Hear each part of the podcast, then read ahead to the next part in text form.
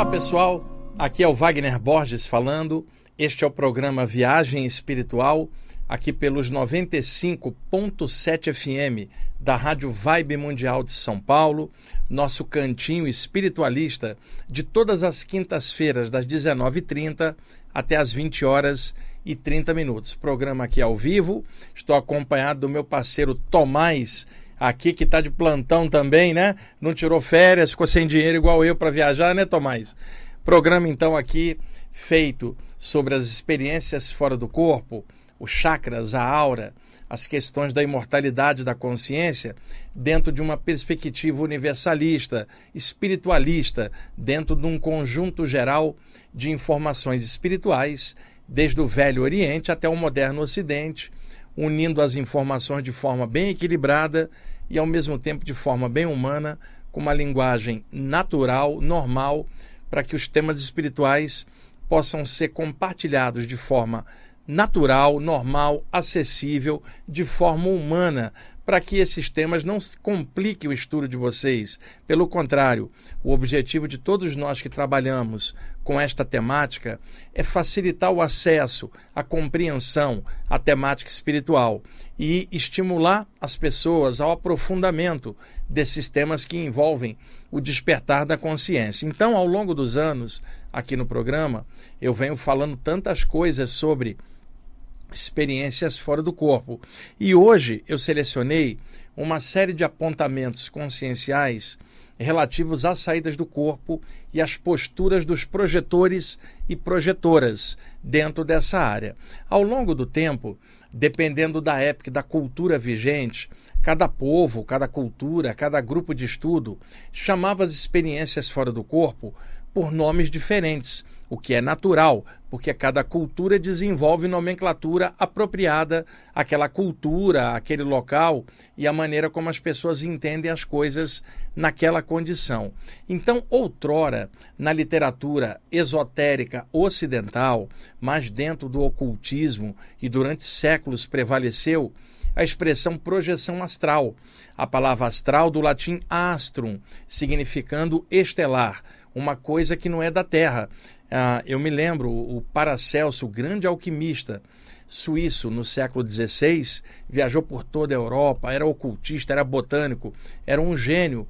Ele então tinha a teoria de que aquilo que é oriundo da Terra é terrestre, o que não veio da Terra veio do astral. A palavra astral do latim estrelado, estelar, significando se tem origem da Terra, é terrestre, como o corpo humano, mas se não é da Terra, veio do astral, daquilo que é sideral, estelar, universal e que não é terrestre. Foi daí que a, a nomenclatura clássica foi se intensificando com ele para as expressões, então, plano astral, posteriormente corpo astral, um corpo luminoso, um corpo de luz estelar, e então a palavra projeção astral. A palavra projeção astral ela tem um, um, uma origem da seguinte forma: é, em grego, quando você quer falar de algo que é ejetado de dentro para fora, você fala projectose, que significa é, aquilo que está dentro vai de dentro para fora, se projeta de dentro para fora. Então a palavra projectóis é equivalente a projeção. Já em latim é projecium, a mesma coisa, que é o ato de algo que está dentro e de dentro para fora. Ora, naquela ocasião, o Paracelso chamava o corpo sutil de corpo astral.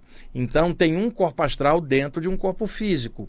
Em determinadas condições, estados alterados ou durante o sono, a contraparte astral, astral se projeta de dentro para fora, ou seja, uma projeção de um princípio extrafísico que está dentro do físico e que se projeta de dentro para fora. E como a parte espiritual era chamada de astral, ela se projetava de dentro para fora, configurando então uma projeção astral. Outros autores chamavam de projeção do corpo astral. E nós temos também, por corruptela popular, o, o termo viagem astral. Durante muito tempo, essa nomenclatura ela vigorou na literatura ocidental, mais ocultista. No século XIX, foram surgindo algumas áreas que também trouxeram nomenclatura apropriada. Por exemplo, o Espiritismo, a partir de 1857, com Allan Kardec, o lançamento do Livro dos Espíritos, inicialmente, depois o Livro dos Médios em Paris, na França, trazendo a cosmogonia espírita. E dentro do contexto espírita, Allan Kardec também falava desse princípio sutil, que ele chamava então de perispírito. Acontece que se vocês pegarem um dicionário e observar a palavra peri, significa envoltório, película. Por exemplo, vocês compram algo e fala embrulha, passa um plástico, passa uma película, passa um papel, ou seja, passa um envoltório para proteger.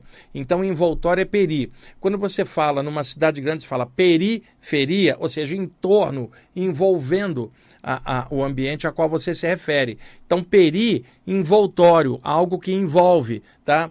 Então, se você fala de um corpo sutil, você fala perispírito, um envoltório do espírito, que é o que o Paulo de Tarso chamava na Bíblia de corpo espiritual. E no final, é tudo a mesma coisa com nome diferente, seja corpo espiritual na Bíblia, que está em Coríntios 1, capítulo 15, versículo 44.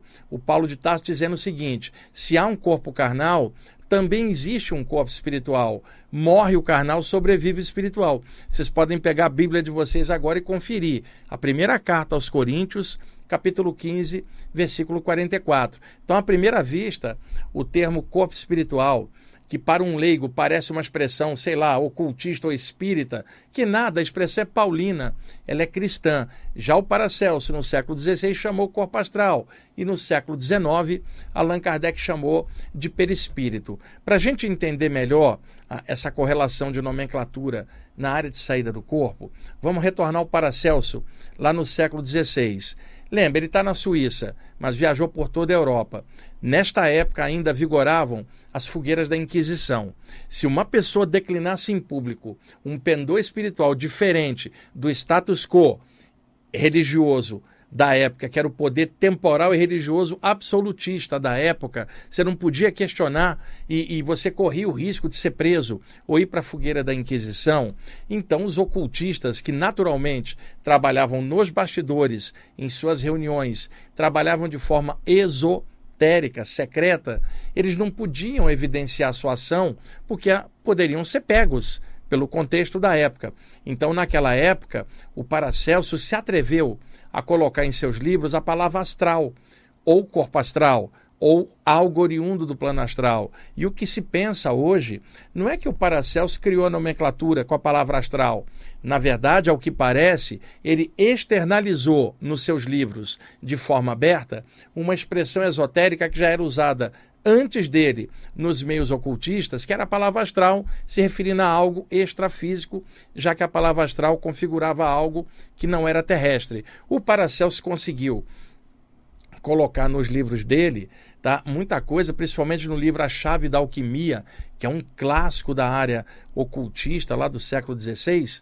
E ele então foi revelando lentamente um pouco da nomenclatura que vigorava nos bastidores espirituais ou de grupos da Europa daquela ocasião. E aí o Paracelso, ele elaborou uma teoria, que era o seguinte: o espírito, o ser puro, centelha vital de Deus, não tem forma, é uma luz.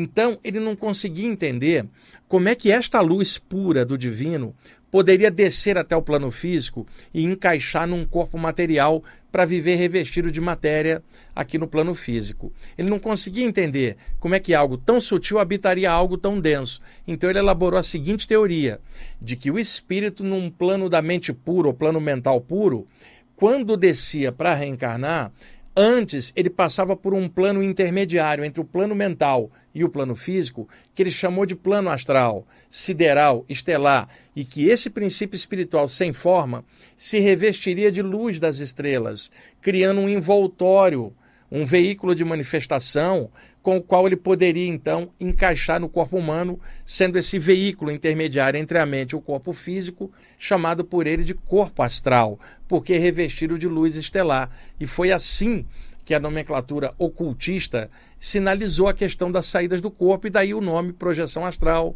e por corruptela viagem astral. Quando chega no século XIX e o Allan Kardec chama o princípio sutil de perispírito, ele seguiu a mesma métrica do Paracelso, peri envoltório, significando que o espírito puro ao descer para a matéria tem que revestir de um campo intermediário, um envoltório que ele chamou de perispírito, envoltório do espírito, que equivaleria ao corpo astral do Paracelso e mais atrás o corpo espiritual do Paulo de Tarso na Bíblia. E no século XIX, a partir de 1875, surgiu a Sociedade Teosófica em Nova York, com o coronel Wolcott e a Madame Blavatsky, que depois ela iria para a Inglaterra e finalmente para Adiar, na Índia, onde até hoje é a sede internacional da Sociedade Teosófica. E a doutrina teosófica falava de outros veículos de manifestação, mas manteve a nomenclatura em relação a corpo astral.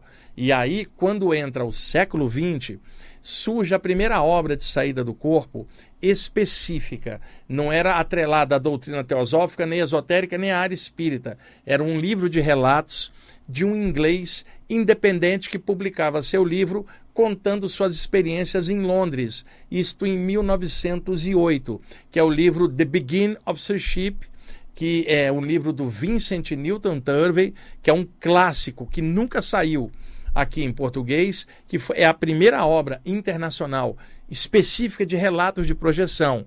No século XIX já haviam relatos, mas dentro de eh, cosmogonias religiosas misturadas. E lá no século XVIII tinha o grande Emanuel Swedenborg na Suécia, que também tinha saídas do corpo, mas misturou dentro da parte religiosa dele. Quando entra o século XX, em 1908, o Vincent Newton Turvey lança o livro dele, ele quebra um paradigma histórico, porque naquela ocasião a, o leigo imaginava que quem falava de saída do corpo é, era alguém que morava numa caverna do Himalaia, ou morava oculto num templo secreto, ou numa pirâmide em algum lugar, sabe? É, é, era um tema que não era comumente falado e só se achava que era uma coisa de yogi, ou de ocultista, ou até de médiums. Quando o Vincent lança o livro The Beginning of Seaship, que é um inglês meio arcaico, arcaico, será o início da pureza, o início da capacidade de visão espiritual dele, ele quebra um paradigma porque ele mostrava na prática de que poderia haver saída do corpo na área urbana sem a pessoa estar envolvida em qualquer contexto religioso esse ou aquele. Posteriormente, foram surgindo os clássicos da área de projeção astral, principalmente a partir da década de 20, quando surgiram três projetores muito ótimos, Sylvan Joseph Mould, nos Estados Unidos, Marcel Louis Forran, na França, que tinha o pseudônimo de Irã, e o Hugh Kellyway, na Inglaterra, que usava o pseudônimo de Oliver Fox. Esses três autores são considerados o triunvirato de projetores daquela época, porque eram os autores de referência. Quando chega da década de 1960 para frente, no século XX, foram surgindo diversos outros autores mais modernos. O Dr. Robert Kruckle, na Inglaterra, autor de diversas obras sobre saídas do corpo, um autor clássico, maravilhoso. Depois foram surgindo também projetores brasileiros, a, a médium Ivone Pereira, aqui no Brasil, na área espírita, lançou dois livros que ela falava muito de saída do corpo: Devassando o Invisível e Recordações da Mediunidade, bem no meio da década de 60, e as obras dela dentro do contexto espírita. Ela era médium, publicava pela Federação Espírita. Em 1968, na virada para 69, surgiu o projetor Hamilton Prado, que era de Araraquara, interior de São Paulo, e morava aqui é, em São Paulo, era advogado, morou no Rio também. Lançou o livro No Limiar do Mistério da Sobrevivência, que hoje é uma obra esgotada, um livro de relatos projetivos excelentes. Lá nos Estados Unidos, o Paul Twitchell, também narrando suas saídas do corpo. Quando entra a década de 70, logo no início, surgiria o Robert Monroe, autor do livro Viagens Fora do Corpo, que é um clássico internacional, talvez a obra mais conhecida do tema a nível internacional, que é um clássico. E foram surgindo outros autores na década de 70, Herbert Greenhouse, por exemplo, e, e tantos outros é, projetores em vários lugares. Quando entra a década de 80, na virada de 79 para 80, surge o Valdo Vieira com o livro Projeções da Consciência, aqui no Brasil, sendo que o Valdo Vieira tinha trabalhado décadas antes com o Chico Xavier como médium na área espírita e agora estava fazendo um trabalho solo dele de projeção e criando o que ele chamaria de projeciologia, uma abordagem técnica específica dele nas saídas do corpo. E aí surge um ótimo livro de relatos o Projeções da Consciência, naquela ocasião lançado pela editora LAC, que é a abreviatura de livraria Allan Kardec. E depois o Valdo, em 1985, lançaria um calhamaço chamado Projeciologia, uma obra de consenso, talvez a principal obra, o principal livro sobre saídas do corpo de todos. Eu trabalhava com o Valdo Vieira na época, ajudei algumas partes do livro e principalmente na parte ah, de bibliografia. Então, foram surgindo diversos outros autores aqui no Brasil, Geraldo Medeiros Júnior, depois na década de 90, o Luiz Roberto Matos, foram surgindo pessoas também na internet, nos Estados Unidos, de, da década de 2000 para frente, o Albert Taylor, que é o autor do livro The Soul Traveler, Viajante da Alma, maravilhoso, e o William Bullman, autor do livro Aventuras Além do Corpo e O Segredo da Alma, que são autores já da década de 2000 muito legais. E na década de, de 90, tinha um casal de projetores na França, que era o Daniel e a Anne Givadin, Meroy Givadin, que lançaram várias obras também de projeção. E tem tantos outros, eu estou só citando alguns mais conhecidos, e com o advento da internet no final da década de 90, foram surgindo sites inicialmente. É, um dos pioneiros foi o meu amigo do Rio, o doutor Luiz Otávio Zaá, que, é, que abriu um dos primeiros sites ali falando de saídas do corpo, no caso. Depois o Marco Antônio Coutinho, depois o Lázaro Freire na lista Voadores e tantos outros aí, mais modernamente o Saulo Calderon. Gente, tem tanta gente boa, o Dalton Rock lá de Curitiba com a sua esposa Andréia. Tem um monte de gente com material legal e eu estou fazendo esse resumão para vocês, né? Eu tenho uma memória ótima, vocês me conhecem, e eu sempre gastei muito dinheiro comprando livros. Eu tenho uma biblioteca internacional enorme. Eu, eu procurei me aprofundar para entender bem as próprias experiências fora do corpo que eu tinha, e eu procurei estudar muito para entender a experiência dos outros e entender a minha dentro de uma média. Por isso eu estou aqui no programa Viagem Espiritual desde 1999, falando em aberto, com segurança e naturalidade desse tema. Agora, eu não sei tudo, ninguém sabe tudo, a gente está em constante desenvolvimento, mas nessa área de saída do corpo, eu pude obter uma boa média de informação dentro do conjunto geral. E mesmo assim, eu não acho que eu sei tudo ou o suficiente. A gente nunca vai saber tudo, porque a gente vai estar sempre em constante construção, sempre aprendendo novas coisas. Então, ao citar essas obras de bibliografia de projeção, é um resumão que eu estou fazendo no último programa do ano, que é esse, hoje é dia 29 de dezembro de 2022. Eu escolhi nesse último programa fazer essa síntese que eu estou fazendo para vocês e para vocês mais novos que estão começando a estudar esse tema, nada de pressa, nada de ansiedade. Observa bem o que eu estou contando de história ou de histórico da projeção e observa que vocês estão iniciando, precisam estudar muito sabe? Se a gente que estuda isso não sabe muito, imagina quem está iniciando. E tem gente que leu dois ou três livros de projeção astral e se dana da palpite na área como se fosse um, um, uma imensidão de conhecimento no assunto. Às vezes, é numa live, em algum lugar, tem gente que questiona e não tem essa bagagem que você tem. Mas não é que, que a pessoa não saiba, simplesmente ela não, não tem visão de conjunto, porque ela não pôde aprofundar essas várias áreas. E também conheci, na área de saídas do corpo, um monte de gente que ficava bitolada numa abordagem só. Seguia um padrão de um autor ou de uma área e ficava preso na nomenclatura daquilo ou na abordagem daquilo, sem a visão de conjunto. E outra coisa, com bibliografia viciada, só dentro dos autores daquela linha. E isso é ruim, porque você tem que ter uma visão de conjunto e colocar seu próprio esclarecimento, sua maneira pessoal, no meio do conjunto para achar o seu caminho, que nunca vai ser espelhado no caminho de ninguém, é individual, você não tem que ficar seguindo o, o jeito de outra pessoa ser, ou só porque alguém falou virou verdade absoluta. Não, eu estou falando de visão de conjunto média por ter estabelecido uma boa base de estudos para entender o que está acontecendo com as suas experiências. Caso contrário, a pessoa sem essa base, ela vai fazer um monte de mitos na área de projeção, presa dentro do conjuntinho, falando claro, conjuntinho de ideias que ela tem, e não um conjuntão enorme de universalismo para ela ter visão de conjunto. Então, olha o erro que isso dá.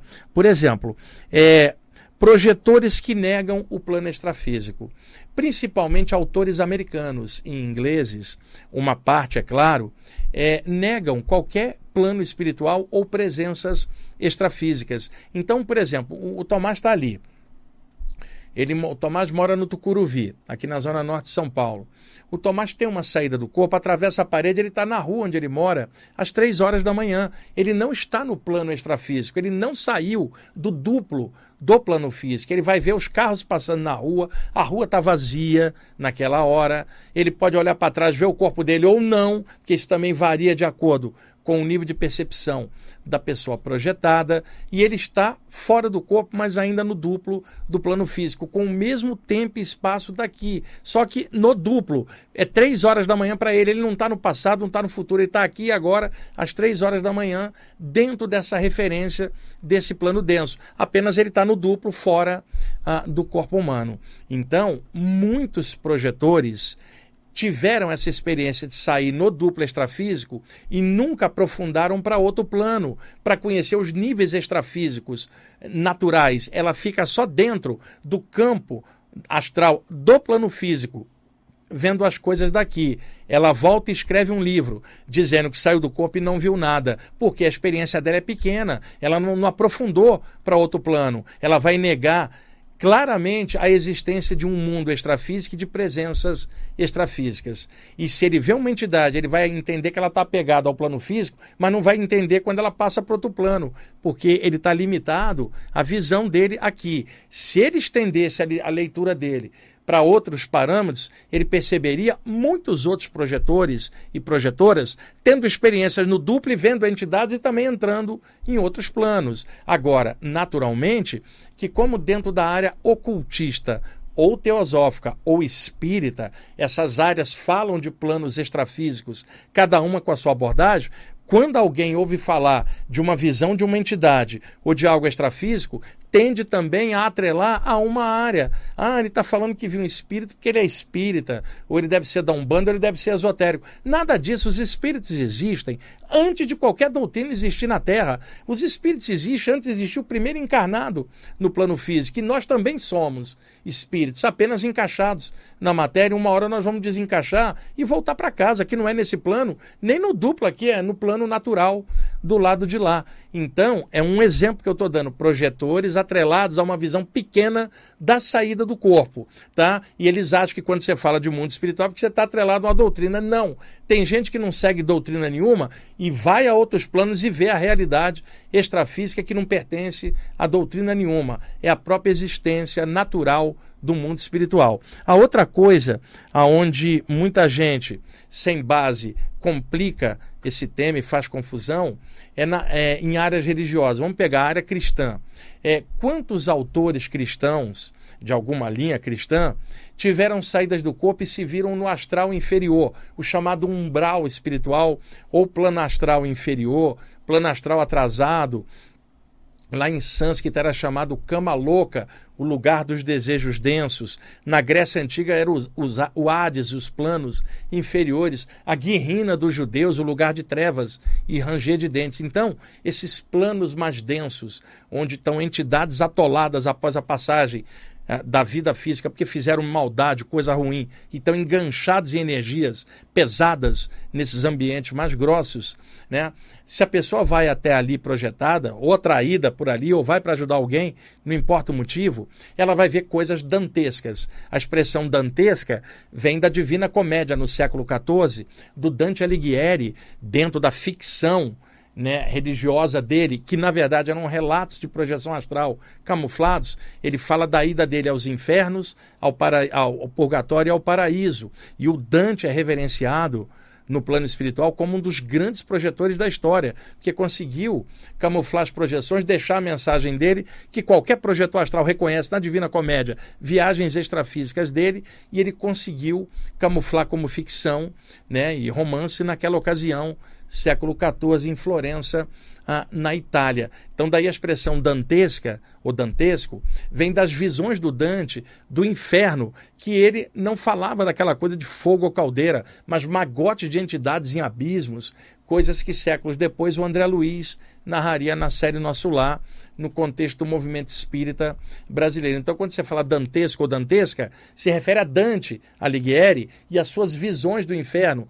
Daí a expressão visões horrorosas, visões dantescas, lembrando descrições do Dante projetado no astral inferior. Aqui no Brasil, na série Nosso Lar, na área.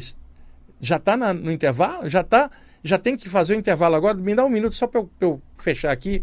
Na área espírita, na série Nosso Lar, publicada na década de 1940, o primeiro volume, pelo grande Chico Xavier, o André Luiz narra a vida numa comunidade extrafísica chamada Nosso Lar, e que ele tinha desencarnado e ficado num plano denso que ele chamou de umbral. Ele, por causa do alcoolismo, e ele era pavio curto, era brigão, né? Ele estacionou num lugar e ficou ali durante anos até ser resgatado por uma colônia extrafísica que ele chamava de Nosso Lar e que seria por cima do, do astral do Rio de Janeiro, lá na década de 30.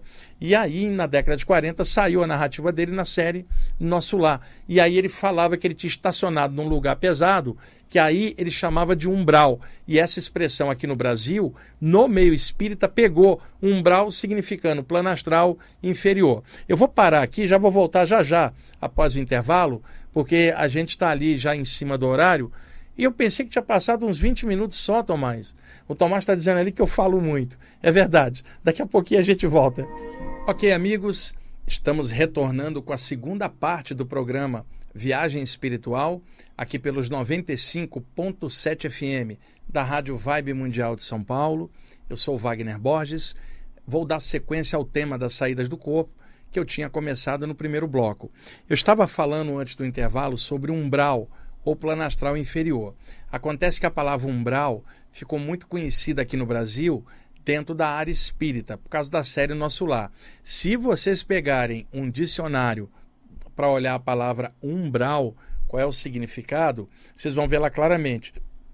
Limite, divisória, barreira, algo que delimita a, a, um limite, uma passagem. Então, quando você fala umbral, limite, ou seja, é algo entre o plano físico e o plano astral, um limite, uma malha energética, onde o corpo astral de pessoas muito densas, pesadas, fica retido nessa malha e não passa para o plano extrafísico totalmente claro, luminoso, fica retida num ambiente trevoso, né? Que, eu, como eu citei, plano astral inferior e tal, e na área espírita do Brasil, umbral, divisória, limite, aquela barreira entre planos. Então, muitos religiosos na área cristã e também eu tenho um livro de um budista que passou a mesma coisa, vão projetados no astral inferior e quando volta, dentro da limitação mental delas, porque estão dentro de uma doutrina só e não tem visão de conjunto, elas dizem que foram ao inferno. Escreve um livro falando que foram ao inferno e aí mistura toda a parte religiosa. E aí você fala assim: "Pois é, eu fui ao inferno. Eu saí do meu corpo, me vi no inferno, porque Deus me quis me mostrar aonde vão parar os infiéis, aqueles que não acreditam em nada. Conversa fiada, ali só para gente pilantra. Tem gente pilantra dentro das religiões, tem gente pilantra fora das religiões, porque ser pilantra é um estado de consciência, não tem nada a ver com a doutrina de ninguém. Mas uma pessoa dentro de uma área ela vai condenar todo mundo que está fora e vai achar que está todo mundo desviado é, é, de Deus, porque ela só concebe Deus de acordo com a linha religiosa dela. Então, há, existem livros de autores cristãos narrando saídas do corpo ao astral inferior e dizendo que foram ao inferno e que aquele é a consequência da pessoa não ter Deus. E não tem nada a ver, elas foram projetadas como Dante Alighieri foi, eu já fui, vários foram, o André Luiz estava lá na área espírita e outras descrições existem desses planos mais densos. Mas a pessoa presa na cosmogonia cristã dentro de alguma linha, ela acha que é só ali que fala daquilo e desconhece todo o resto. Por isso a visão de conjunto, ele elimina o reducionismo mental. A pessoa está presa, engaiolada dentro de dogmas de alguma área. Como eu citei, tem um, um livro de um budista narrando viagens ao que ele chama de inferno também. O livro publicado no Oriente foi traduzido para cá por um grupo budista, eles botaram a palavra inferno, que era para que tivesse no contexto brasileiro. Mas é a mesma coisa, aquele budista foi projetado no astral inferior, voltou e disse que tinha ido ao inferno e que as pessoas estavam lá porque não seguiam o caminho do Buda. Conversa fiada, gente. A, a literatura internacional de projeção astral, ela mostra que a saída do corpo não tem nada a ver com religião, cor de pele, sabe? Sexualidade, nada, é potencial do próprio ser. Por isso nós temos muitos relatos de saídas do corpo dentro da área espírita, dentro da Umbanda, dentro do ocultismo, dentro da teosofia, no hinduísmo, no hermetismo clássico grego oriundo ah, do Antigo Egito. Temos relatos dentro de áreas cristãs também. O que diferencia é que cada um coloca o enfoque só daquela linha. Quando você tem uma visão geral, leu várias coisas de várias áreas, a visão média fica aberta e você percebe, traça paralelos, descobre médias e padrões dentro daquilo e percebe claramente que é uma coisa humana, que independe disso ou daquilo, é potencial natural. A morte também é uma saída do corpo e, eventualmente, nós todos vamos ter que sair da matéria, independentemente do sexo, da religião. Todos nós vamos emergir para fora, vamos ter a projeção final, porque a saída do corpo é inerente ao fato de estarmos dentro e acaba se soltando. Agora, é claro que alguém tendo um conteúdo espiritual sadio, mesmo dentro de uma área só, e esse conteúdo expandindo o raciocínio dela, ela pode usufruir melhor das saídas do corpo, porque ela já está estudando aquilo, mesmo que dentro da área dela. O que eu estou querendo dizer é que se ela ampliar para outras áreas, ela vai ter uma visão de conjunto maior. Não é que ela precise trocar de área, a visão dela está aberta. Eu tenho amigos que frequentam grupos específicos e que têm a mente aberta, estuda de tudo. Mas eu conheci gente que só queria estudar dentro daquela área e quando dizia que ia estudar outra coisa, o líder daquela área ou a líder dizia para não estudar coisas fora daquela abordagem, que só ali é que estava certo. Isso causa problema e vocês vão ser facilmente enganados por uma abordagem viciada dentro de uma área. E vocês que estão estudando o tema hoje pela internet, tem toda uma geração mais nova que está entrando, para com esse negócio. Ah, alguém tem uma técnica de projeção, é como é que eu faço isso? Vai estudar primeiro, vai ampliar um pouquinho o nível de consciência para poder entender o que que rola. Senão vocês vão se enroscar na própria experiência. Não é que a experiência é perigosa, o que é perigoso é a falta de informação, porque a pessoa vai entender tudo errado, mesmo tendo uma experiência. Por isso é muito importante change principalmente vocês que estão escutando o programa aqui, o Viagem Espiritual, e que gostam dessa temática, acompanham o programa, sabe? Vai aprofundando, gente, lê de tudo, vai, nunca para de ler, sabe? Mas não fica preso ao conhecimento, porque conhecimento não é sabedoria, mas o conhecimento erradica a ignorância, e aí some o medo, e sem medo você caminha para frente. Outra coisa que eu tenho visto com muita frequência, né, e que eu achei que pela modernidade e o tempo que a gente vive, a gente não teria mais isso. Por exemplo, lá na minha época de adolescência, na década de 1970, como vocês sabem, eu cresci numa família que tinha católicos, tinha cristãos e materialistas. Ninguém entendia minhas saídas do corpo.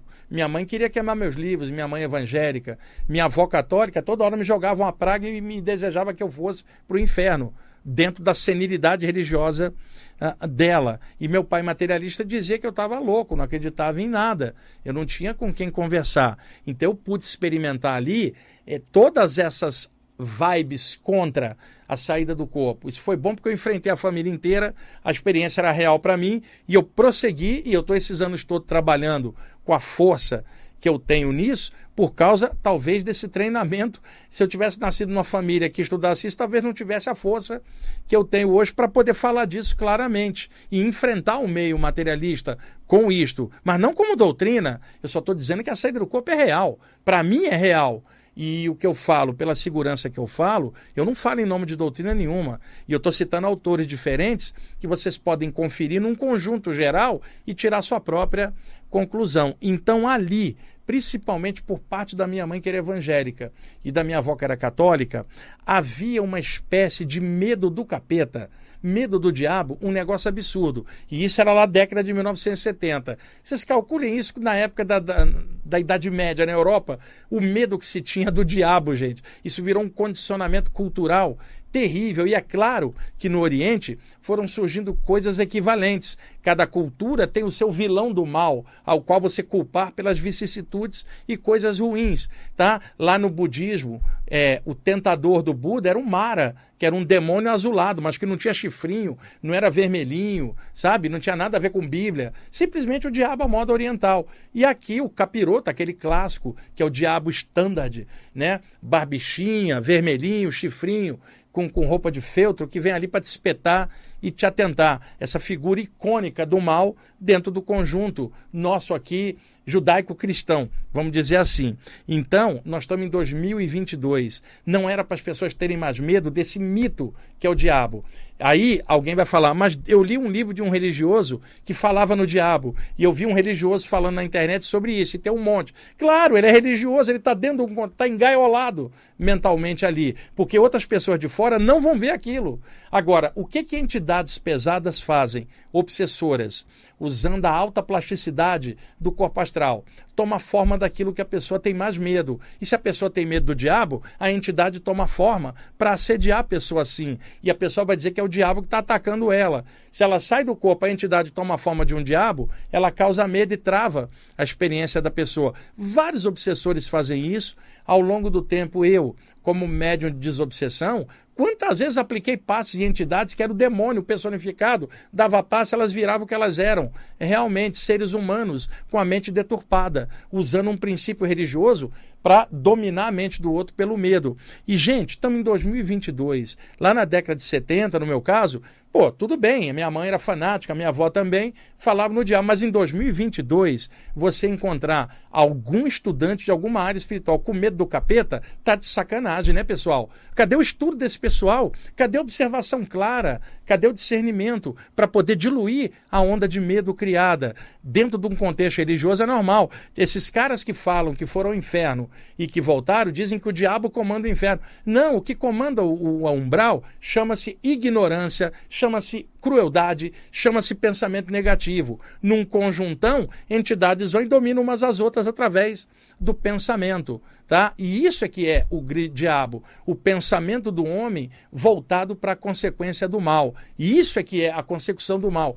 Isso é que é o diabo dentro da mente da gente. Mas é mais fácil terceirizar a nossa responsabilidade e dizer que tem um ente do mal causando aquilo em nós. E mesmo que tenha, encontrou algo semelhante dentro de nós, numa atração semelhante atrai semelhante, porque se tem um agressor de fora, ele vem atraído por algo dentro, e aí a pessoa tem que se virar. Não é só o agressor, é também o dentro dela, o mal que está dentro dela atrai o mal que vem de fora espiritualmente. E principalmente autores religiosos cristãos são os que falam em diabo durante as saídas do corpo. E esse diabo não é visto em saídas do corpo no Oriente, nem na literatura clássica da área de projeção astral. Você não vai ver relato diabólico, a não ser do cristão claramente condicionado, né? Então, livrem-se dessa porcaria de medo do capeta, medo do diabo. Tem gente tentando manter isso, pode olhar sempre atrelado à religião tá? Porque se pegar uma pessoa com a mente mais ampla, ela não vai ver dessa forma. Ela vai ver entidades plasmadas com aquilo que a pessoa tem medo. E de acordo com o medo, ela plasma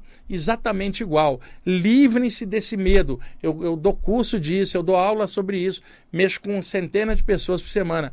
Eu vejo medo nas pessoas e vejo assim: olha, eu queria sair do corpo. Tá, mas e o teu medo? Como é que você vai trabalhar ele? Ela, ela só quer uma técnica de projeção astral. Sai, enquanto uma entidade plasmada com algo externo, ela corre para dentro do corpo e fala: ah, eu não vou mexer com isso que eu vi o capeta lá fora.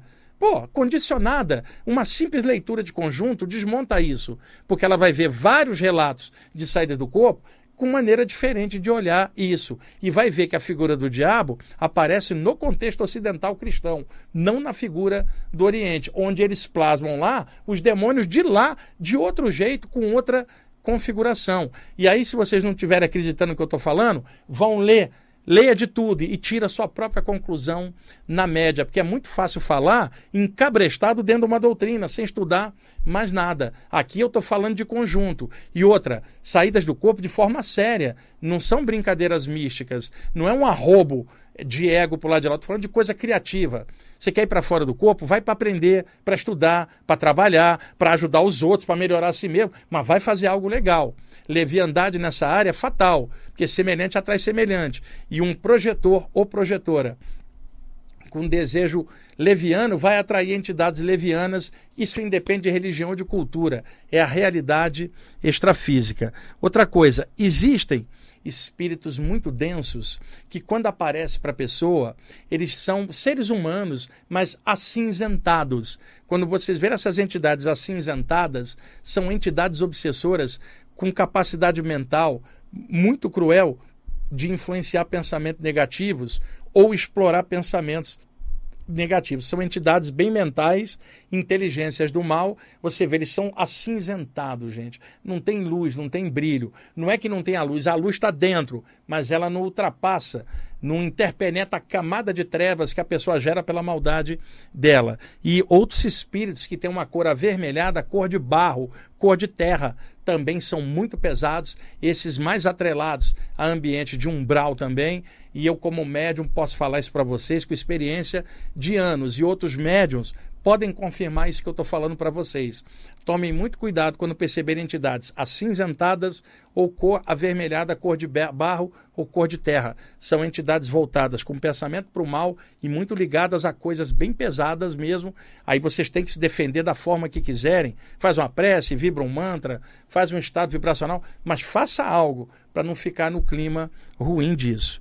Tá? Outra coisa, é os pensamentos negativos normalmente são criados por nós mesmos, são anímicos. A gente é desequilibrado, eu, vocês, todo mundo. A gente tem pensamento estranho, podemos ter tido hoje mesmo, tá? Somos humanos, estamos aqui aprendendo, estamos na condição de humanos. Na verdade, somos espíritos, mas estamos humanos no momento, como homens e mulheres aqui da Terra. E surgem pensamentos estranhos que a gente precisa por discernimento, trabalhar, combater e exonerar da gente. Esses pensamentos são criações mentais nossas mesmas, anímicas.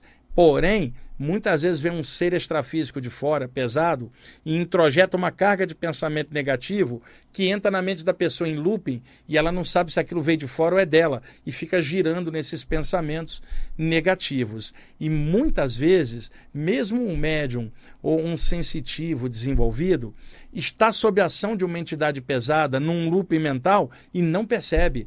Você vai falar, por que, que ele não percebeu? Por vários motivos. Porque a atenção do médium está voltada para alguma coisa aqui e ele não está ligado espiritualmente, percebendo naquele momento o que é está rolando. E segundo, tem entidades muito capazes mentalmente, mas dotadas de intelecto ruim, um intelecto cruel, são inteligentes, concentram bem rajadas mentais e projetam aquilo que entra na mente da pessoa como se fosse dela mesma. Ela não percebe que está vindo de fora. E aí está o perigo, porque ela pensa que é ela e está vindo de fora. Então você teria duas coisas: os pensamentos negativos de dentro da gente e os pensamentos negativos de fora, que entram e se misturam com o da gente por assédio espiritual. Então, muito cuidado, gente, tá? É dentro da mente da gente que se processa o grande combate com as ideias negativas, sejam nossas ou de fora, precisamos é, exonerar esses climas ruins e combater. Não aceite clima ruim, você está cheio de ideia negativa, para e pensa: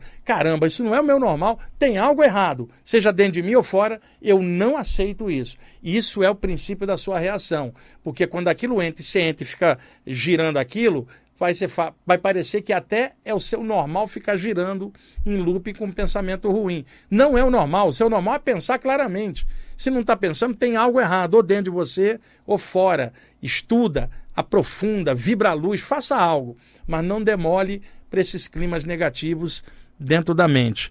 Ah, outra coisa importante é tristeza deprime a energia na área dos pulmões. Isso aí a medicina chinesa já fala há milênios. A medicina chinesa estabeleceu na área média do corpo, é, o Tantien médio, né, como é chamado na China, estabeleceu cinco órgãos que seguram emoções pesadas. O pulmão segura a tristeza.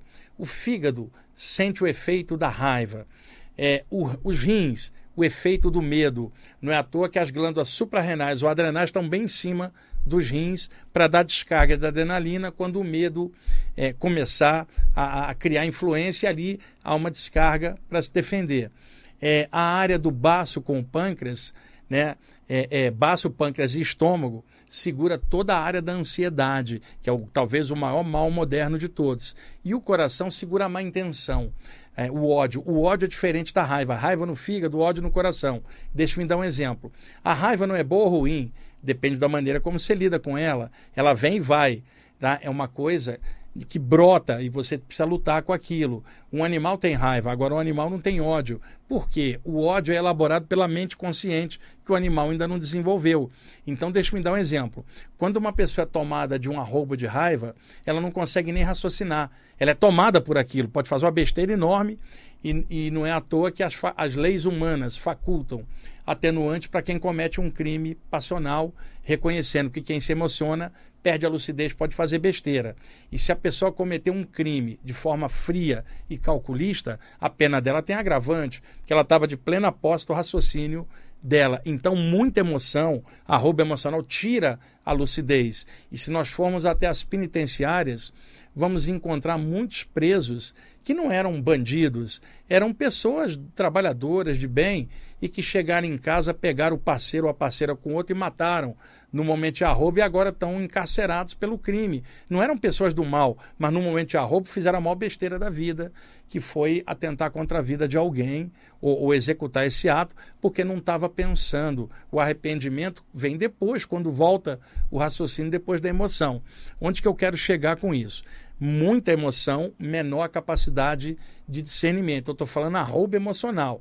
Eu não estou falando de amor, alegria, que a gente precisa equilibrar com os pensamentos na lucidez normal da gente. Estou falando arroba emocional. Raiva, picuinha, ciúme, essas porcarias todas que nós temos dentro de nós que a gente precisa, de alguma forma, trabalhar para vencer isso. Então, qual é a diferença da raiva para o ódio? O ódio é elaborado. Por exemplo, é, o Tomás me fez algo, aí eu quero partir para cima do Tomás. Aí alguém chega e fala assim: Wagner, para, no, fica, respira fundo, retorna a tua lucidez, não vai atrás dele agora. Respira, eu vou ajudar você a elaborar um plano. Porque aí usa aquela expressão popular: a vingança é melhor quando é comida fria. Espera a tua emoção passar e vamos elaborar um plano para se vingar dessa pessoa com requintes de crueldade. Para elaborar um plano, você tem que estar tá sem emoção e tem que estar tá com a mente elaborando aquilo.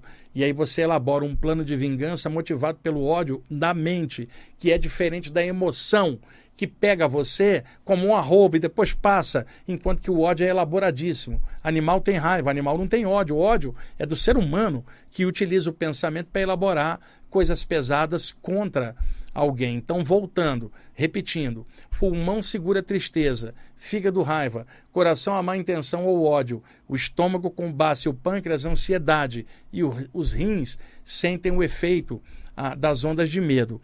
Acontece que a tristeza deprime a energia do pulmão. Por quê? Você pode ficar cinco dias sem comer, você sobrevive, mas cinco minutos sem respirar já era.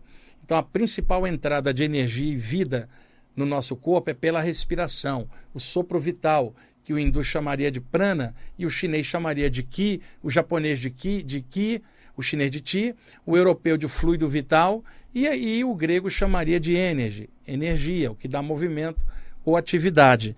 Então, o que acontece? Quando a gente inspira, além do ar, a gente capta o prana, a energia, que é a vida que circula pelo nosso corpo e pela nossa aura quando uma pessoa está triste, a tristeza deprime o potencial do pulmão, em consequência a pessoa respira mal e em consequência capta menos prana e faz com que o campo energético da pessoa caia, fique murcho. Deixa eu dar um exemplo. Uma pessoa que está contente, ela levanta de manhã, ela abre os braços, abre a janela, abre o peito e fala, respira fundo e fala, bom dia, mundo. Ela, ao inspirar, se enche de vida. Já a pessoa que está muito triste, e, e eu não estou questionando os motivos da tristeza, isso vai de cada um, né? São situações diferentes de cada um.